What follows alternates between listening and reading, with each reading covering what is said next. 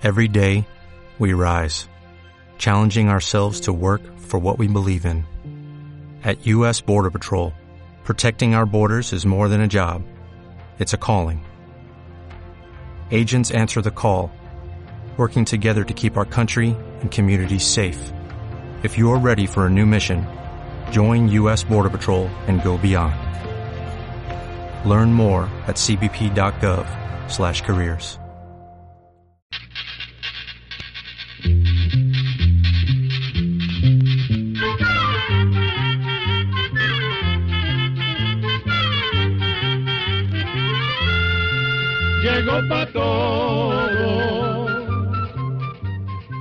llegó la escuela, llegó la escuela, llegó por radio.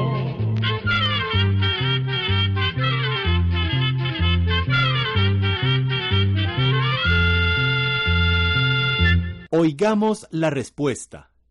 Es el programa que les trae a ustedes el Instituto Centroamericano de Extensión de la Cultura, ICQ.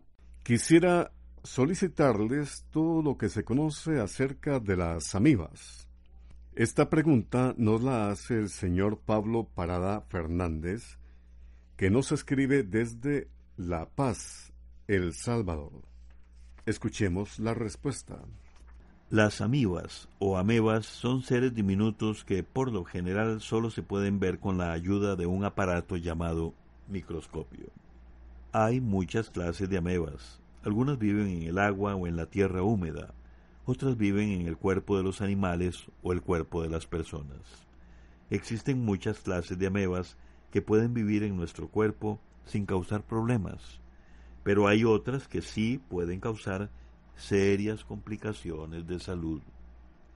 Por lo general las amebas llegan a nuestro cuerpo a través de la boca. El contagio ocurre cuando uno come o bebe alimentos contaminados con heces de personas que tienen amebas. Las manos sucias o las moscas son otro medio por el cual las amebas pueden llegar a los alimentos y después, lógicamente, a nuestro cuerpo. Una de las amebas que con cierta frecuencia afecta a las personas es la llamada entoameba histolítica, que se desarrolla en el intestino. La entoameba histolítica causa dolor de estómago y diarrea, que a veces se presenta con moco y sangre, aunque estos síntomas también podrían deberse a otros padecimientos. Cuando estas amebas atraviesan la pared del intestino y pasan a la sangre, se produce además fiebre. En casos más serios, pero que son poco frecuentes, estas amebas pueden irse a través de la sangre a diferentes órganos del cuerpo, como los pulmones, el hígado y el cerebro. Existe otro grupo de amebas que resultan aún más dañinas. Estas son conocidas como amebas de vida libre. Se les llama así porque se encuentran en la tierra y en el agua. A veces se encuentran en piscinas, sobre todo las de aguas termales, aunque también podrían estar en el agua de beber. Dentro de este grupo hay algunas amebas capaces de causar infecciones muy serias que podrían resultar mortales. Afortunadamente esta clase de amebas muy rara vez aparece en las personas. Una de estas amebas, por ejemplo, podría entrar al cuerpo por la nariz mientras las personas nadan o inhalan agua contaminada. Una vez en las fosas nasales, las amebas viajan rápidamente a través de los tejidos llegando al cerebro y si la persona no recibe rápidamente el tratamiento indicado, puede morir en el término de una semana. El problema es que al principio los síntomas se parecen como a los de una gripe, pero a los días aparecen fuertes dolores de cabeza, irritación en las fosas nasales, fiebre, náusea, vómito, convulsiones y rigidez de cuello. Estos síntomas se parecen a los de una enfermedad conocida como meningitis. Para los médicos resulta muy difícil darse cuenta desde un principio que estos síntomas son provocados por amebas. Porque como una infección con estas amebas de vida libre no es común, por lo general los médicos no sospechan y piensan que solo se trata de una fuerte gripe. Cuando los médicos se dan cuenta de que se trata de una infección producida por amebas, por lo general el tratamiento ya no da buenos resultados y en pocos días la persona puede morir. Otras de estas amebas, de las llamadas de vida libre, atacan otros órganos como por ejemplo los pulmones, la próstata, los ojos y los oídos, entre otros. Como dijimos, afortunadamente en nuestras tierras se dan muy pocos casos de personas afectadas por esta clase de amebas. Para terminar, vamos a decirle que cuando una persona sospecha que puede tener amebas, conviene que salga de duda y se haga un examen de heces en un laboratorio. Hay que llevar una muestra de ese día de por medio hasta completar tres. En caso de que el examen de heces salga positivo, el médico puede mandar el tratamiento adecuado.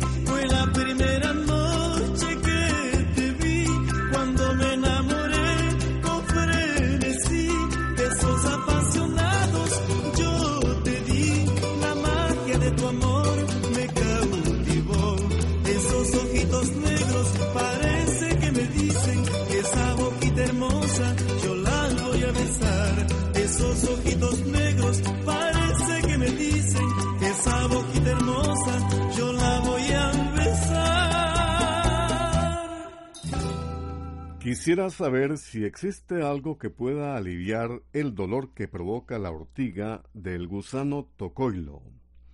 Esa es la pregunta que nos hizo el señor José Marín Alvarado. Nos ha llamado por teléfono desde la provincia de Alajuela, Costa Rica. Escuchemos la respuesta. Entre las diferentes clases de gusanos, el llamado gusano perico, o gusano ratón, o gusano tortorocuilo es tal vez la especie más fuerte. Por eso se siente tanto cuando ortiga. Los gusanos que ortigan inyectan un veneno por medio de los pelos que tienen alrededor de su cuerpo. Este veneno tiene una sustancia muy irritante que al entrar en contacto con la piel de la persona produce una gran inflamación, ardor y en muchos casos hasta puede provocar calentura y dolores musculares. Hay varias maneras de aliviar el ardor que produce la ortiga de un gusano. Una de las más sencillas consiste en ponerse un poco de bicarbonato en la parte afectada. Si no tiene bicarbonato, también sirve una alcacelser disuelta en un poco de agua, y si el dolor es muy fuerte, puede tomarse cualquier pastilla de las que venden en las farmacias para aliviar el dolor. Además, algunos campesinos recomiendan poner sobre la parte ortigada hojas de tres plantas diferentes, no importa cuáles sean. Las hojas se lavan y se restriegan sobre la parte afectada. Según dicen, haciendo esto, en unos 20 minutos se quita el dolor. ¿Cómo se inventó el ritmo del tango? Es la pregunta que nos hizo el señor Mauricio Rodríguez, que nos envió un correo electrónico desde Alajuela, Costa Rica. Escuchemos la respuesta. Vamos a contarle que no se tiene certeza sobre el origen del tango. Han perdurado varias clases de tango, el tango cubano, el tango español, el tango brasileño y el tango que se baila en el Río de la Plata, que ha llegado a ser el más afamado y popular. El río de la Plata es una entrada de mar donde desembocan o desaguan los ríos Paraná y Uruguay. Junto a esa desembocadura se encuentran las ciudades de Montevideo y Buenos Aires, las capitales de Uruguay y Argentina. Lo que sí se sabe es que el tango es un género musical muy propio del Río de la Plata. Allí se empezó a practicar por allá del año 1920. Se bailaba en las esquinas de los barrios más alejados del centro, al compás de organillos callejeros y solamente entre hombres que se dice que por lo general eran maleantes. Por eso, al inicio el tango tuvo muy mala fama. Años después, cuando el tango se empezó a bailar también en los patios de las casas, en las familias, la mujer pasó a ser componente de la pareja de bailarines. Y cuando se les puso letra a los tangos, este baile fue ganando seguidores en todas las clases sociales tanto en Argentina como en Uruguay. Después de la Primera Guerra Mundial, el tango se puso de moda en toda Europa y alcanzó una gran popularidad en los centros nocturnos de la ciudad de París, capital de Francia. Lo mismo ocurrió en los salones de baile y en los espectáculos de variedades de muchos países del mundo. Por otra parte, poco a poco los cantantes de tango fueron cada vez más aclamados hasta el punto de que la letra llegó a convertirse en uno de los atractivos más grandes del tango. Entre los muchos cantantes de tango, el más famoso fue sin duda Carlos Gardel. Sobre Carlos Gardel existe toda una leyenda, pues ha sido tan importante para el tango que tanto Argentina, Uruguay y hasta Francia se pelean su nacimiento. Poco a poco el tango se fue convirtiendo en el principal baile de salón en las ciudades del Río de la Plata durante más de 30 años. Luego nacieron otros estilos de tango como la milonga y el tango milonga. Durante los años de 1940 y siguientes se formaron numerosas orquestas con dos y hasta con tres cantantes, las cuales alcanzaron por ese tiempo su punto más alto de popularidad. Al mismo tiempo surgieron grandes compositores o letristas que eran verdaderos poetas del pueblo como Discépolo, Mansi y otros. Algunos compositores argentinos de música seria usaron el tango en sus obras y lo mismo sucedió con varios compositores de Europa. En la actualidad, el tango sigue siendo tan popular como siempre en el Río de la Plata y cuenta con admiradores en muchos países del mundo. Inclusive Suele decirse del intérprete más conocido del tango, Carlos Gardel, que cada día canta mejor.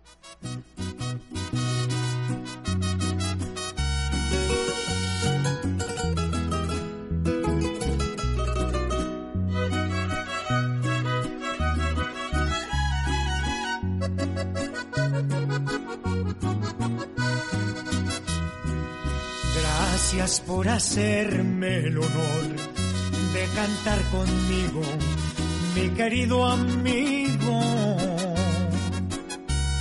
El amor y el despecho nos esperan para cantarle a las mujeres versos hechos con cariño. Yo le quiero cantar al amor, porque amado yo soy y lo he sido desde niño.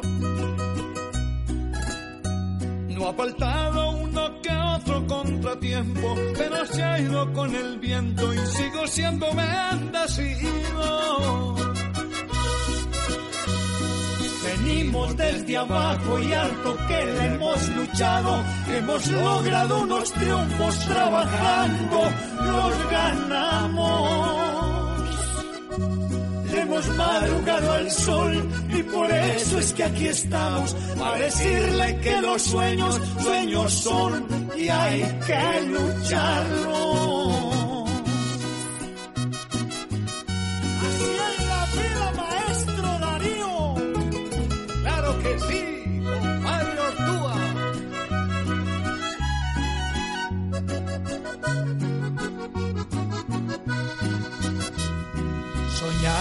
Cantar y escribir muchas canciones. Para ser el rey del despecho hubo muchas privaciones.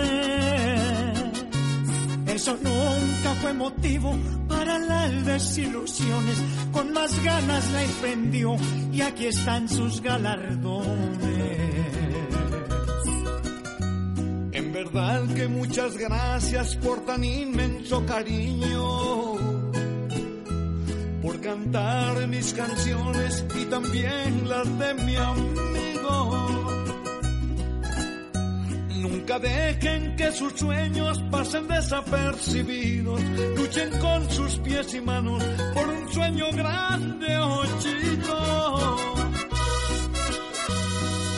Venimos desde abajo y harto que le hemos luchado, hemos logrado unos triunfos trabajando, los ganamos. Hemos madrugado al sol y por eso es que aquí estamos, para decirle que los sueños, sueños son y hay que lucharlo. ¿Por qué razón febrero tiene 28 días, pero cada cuatro años tiene 29 días. Esta consulta nos la hace un amigo oyente que nos escucha desde San José, en Costa Rica. Escuchemos la respuesta. Para empezar con este tema le diremos que la Tierra da vueltas alrededor del Sol. La Tierra tarda en esa vuelta 365 días. A ese tiempo se le ha llamado un año. Pero resulta que cada cuatro años el año viene con un día más, es decir, con 366 días. Esto se debe a que la Tierra no tarda exactamente 365 días en darle la vuelta al Sol, sino que tarda 365 días y seis horas más. Esas seis horas de más vienen a ser la cuarta parte de un día, de manera que al cabo de cuatro años esas casi 24 horas forman un día completo más. Por esa razón se decidió que cada cuatro años se le pusiera un día más a febrero. Por esa razón se decidió que cada cuatro años se le pusiera un día más a febrero. Ese es entonces el famoso año bisiesto, en el que el mes de febrero tiene 29 días. ¿Y por qué se le agrega un día más? Porque sabemos que febrero normalmente tiene 28 días vamos a contarle cómo fue el asunto. Resulta que el calendario de 365 días comenzó a usarlo el pueblo romano hace más de dos mil años. Este calendario comenzaba en el mes de marzo. En esa época, un mes tenía 31 días y el mes siguiente tenía 30 días. Pero al llegar a febrero, que para los romanos era el último mes del año, no alcanzaban los 30 días, y de momento febrero se quedó con 29. Sin embargo, ocurrió algo interesante. Un emperador romano llamado Octavio Augusto quiso que le pusieran su nombre a un mes, y ese mes fue agosto. Pero agosto tenía 30 días y el emperador quería que tuviera 31 días. Entonces, para complacerlo, le quitaron un día a febrero, que quedó con 28. Pero como cada cuatro años hay que hacerle un ajuste de un día, pues lo más fácil fue agregárselo a febrero, que es el mes con menos días. Parece lógico. Y entonces cada cuatro años febrero viene con 29 días, como ocurrió en este año 2016. El próximo año bisiesto, o sea, el próximo año en que febrero tendrá 29 días, será en el año 2020.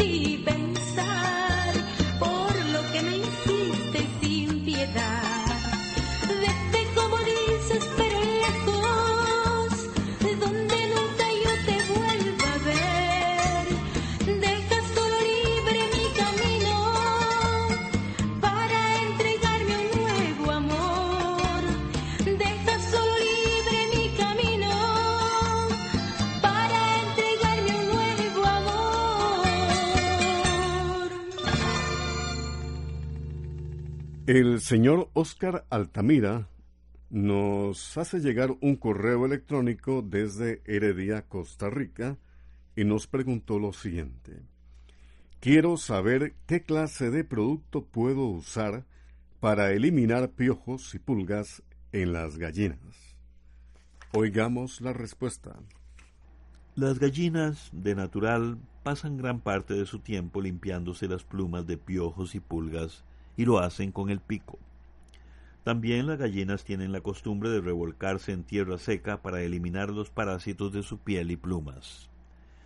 Pero hay otras cosas que usted puede hacer para evitar que se desarrollen plagas en su gallinero, como por ejemplo barrer a menudo el corral y estar sacando los excrementos de las aves, cambiar cada cierto tiempo la paja de los nidos y echarle ceniza, desinfectar el gallinero, los bebederos y comederos con una mezcla de cloro con agua. Para ello hay que sacar primero todas las aves del lugar.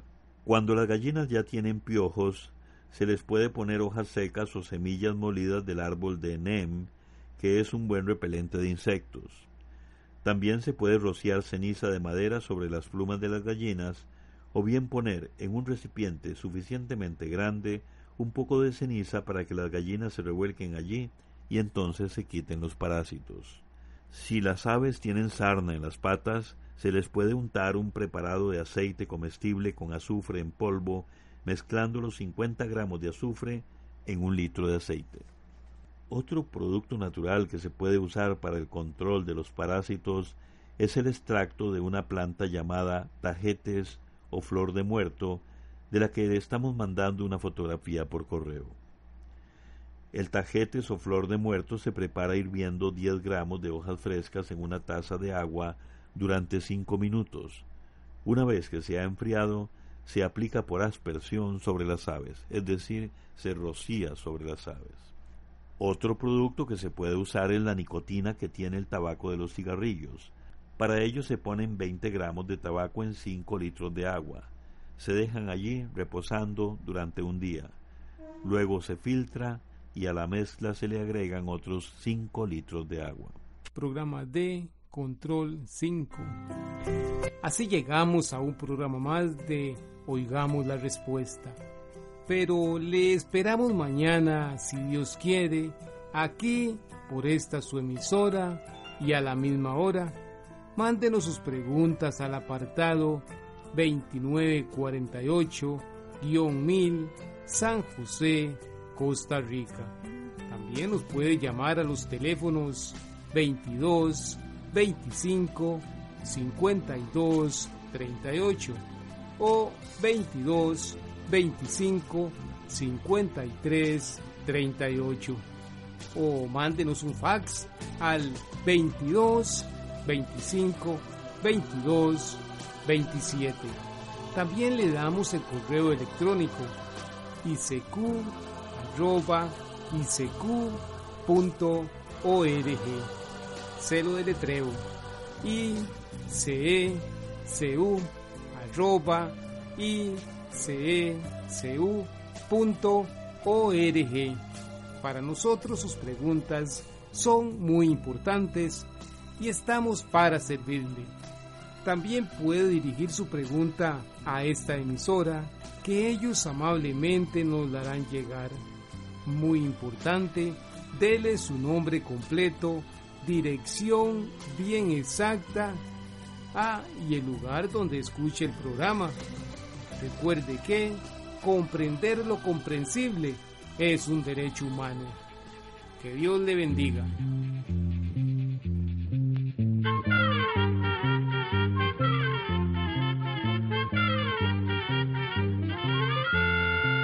Llegó el momento despedirnos. Se va a la escuela, se va cantando